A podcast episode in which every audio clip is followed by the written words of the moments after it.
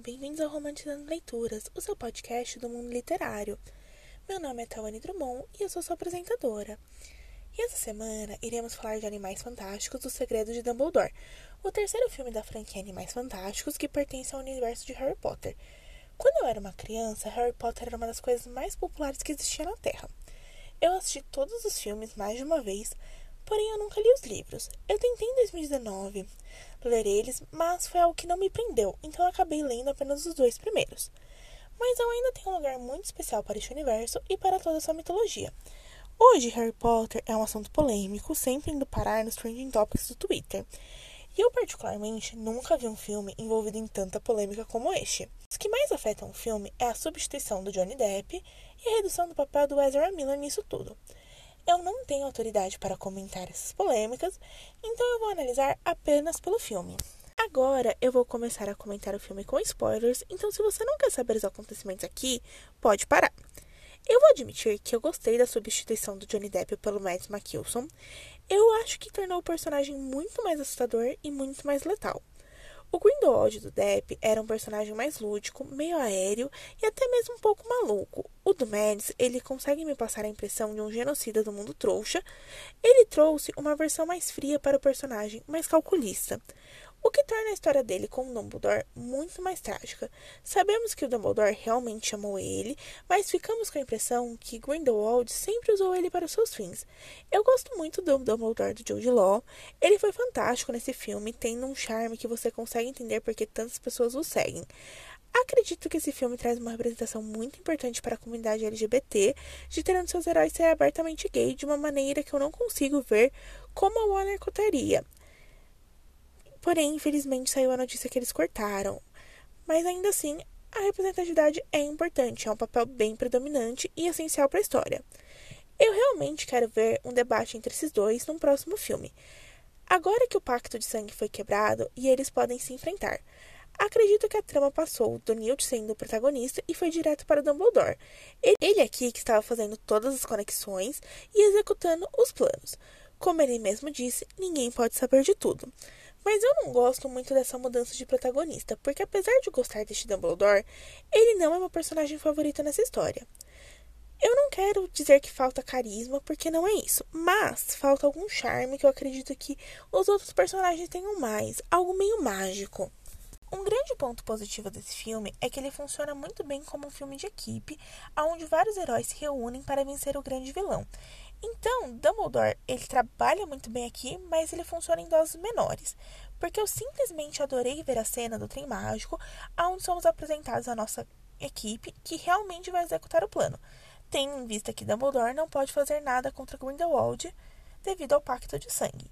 E nisso temos uma das minhas cenas favoritas do filme, que é a cena da tentativa de assassinato contra a Vicência Santos. Primeiramente, porque eu acho que reuniu meus personagens favoritos, principalmente Newt, Lally e Jacob, numa sequência cheia de ação frenética, com o irmão do Newt sendo sequestrado. E o pequeno confronto que temos envolvendo Queen, Jacob, Lally e o próprio Grindelwald é fantástico. Um dos pontos fortes desse filme é como ele é visualmente lindo e teve vários momentos que eu me peguei admirando a fotografia. Mas um que se destacou foi quando Lally aparetava e o efeito das folhas de livro surgia. A dinâmica de Lally e Jacob foi algo tão gostoso de se assistir, porque foram dois personagens divertidos que produziram momentos marcantes, como a própria introdução da Lally e a felicidade do Jacob tendo uma varinha.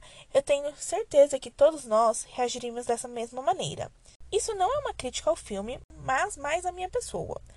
Mas eu não lembrava de quase nada do último filme. Tudo bem que ele foi lançado há quatro anos atrás, eu só vi ele uma vez, mas teve alguns momentos que eu realmente estava meio confusa. Um claro exemplo disso é quando eu vi o irmão do Newt, o Teseus, e eu fiquei, hum, bonito, né? Com aquele sentimento de, será que Newt, seu irmão tá solteiro? Sem lembrar que ele era o noivo da Little Strange, que morreu no final do filme anterior. Conforme eu fui assistindo, várias coisas foram voltando para mim, mas foi estranho eu estar tão perdida assim. Não era algo que eu esperava. Mas do Newt e do seu irmão, que com certeza não vai ficar solteiro por muito tempo, eu adorei a cena do seu resgate. Newt é um personagem muito precioso, um daqueles que a gente quer colocar em um potinho e proteger de todo o mal. Ele imitando aquela espécie de escorpião barra caranguejo para salvar o seu irmão foi hilário. E foi uma cena que a gente viu tantas vezes no trailer, mas não perdeu a graça de maneira alguma e ainda se tornou mais engraçado durante o filme. E o risco que eles estavam correndo ali era real, pois aquela criatura do poço era macabra, o que torna tudo mais emocionante, porque eu jurei que Teseus ia morrer para aumentar a carga dramática do filme. O resto do plano continua com Yusuf se infiltrando na corte do Grindelwald, e eu não sei se era para ser uma surpresa que ele não ia trair os aliados dele, mas quando Yusuf atacar os capangas foi uma cena legal. E ele protagonizou uma das cenas mais tristes aqui, que foi quando as memórias da Lita foram retiradas deles. Foi algo brutal e violento, algo que demonstra a ameaça que o Grindelwald tem no mundo. Bem, eu acho que é um bom momento para falar da Queen, e eu vou dizer que eu gostava muito da personagem do primeiro filme, mas como a gente perdoa a personagem, sabe? Porque se o Grindelwald está fazendo uma clara analogia ao nazismo, como você perdoa alguém que se juntou ao lado nazista porque estava triste no filme anterior? Estava apoiando, mesmo que indiretamente, a morte de um monte de humanos normais, inclusive de pessoas que ela alega amar. E você pode até falar, mas Tawane, ela estava ajudando o lado do bem, mentindo sobre o que se passava na cabeça das pessoas. Mas primeiro, nem sempre. Mas segundo, a gente não pode argumentar que ela era uma agente infiltrada para ajudar os nossos mocinhos. Eu fui rever a cena que ela se juntou ao lado do mal. Então, para mim, ela não merece o final feliz que ela teve. Eu preferia que ela tivesse morrido nisso tudo. Porque no final, ela não fez nada para se redimir de ter se tornado uma nazista do mundo bruxo. E eu não sei se isso foi uma falha no roteiro e de quem escreveu ele, mas essa parte realmente não me desceu. E sobre o plano final, a sequência deles andando com as maletas foi bem legal e eu adorei ver o que tinha dentro de cada uma delas. Uma cheia de carboidrato e uma cheia de livro é o sonho de qualquer pessoa. E foi uma sequência bem animada. Eu jurava que a maleta estava com Newt, mas adorei que na verdade ela estava com o assistente, tornando cada pecinha daquele quebra-cabeça mais fundamental. O final foi um pouco previsível, não havia dúvida que a Santos ia ganhar entre os candidatos. Ela foi o que mais apareceu entre eles e ela tinha minha torcida. Eu só queria que a Maria Fernanda Cândido tivesse um pouquinho mais de destaque no filme. Teve tanta divulgação dela aqui no Brasil e no final ela só teve uma fala. Mas ela foi bem útil, impedindo a tortura do Jacob e sendo reconhecida pelo Xilin como uma pessoa de coração puro logo após o Dumbledore também ter sido. Eu não sei se eu concordo muito com isso, porque por um bom tempo ele também participou do plano de acabar com o mundo trouxa. E a gente sabe o que ele vai fazer com o Harry no futuro, né? Mas, né, fazer o quê? Roteiros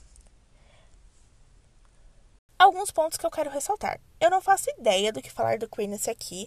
Ele não teve uma importância tão grande para os acontecimentos do filme, e eu acredito que os rumores são verdade, que ele teve várias cenas cortadas devido ao que aconteceu com Ezra Miller.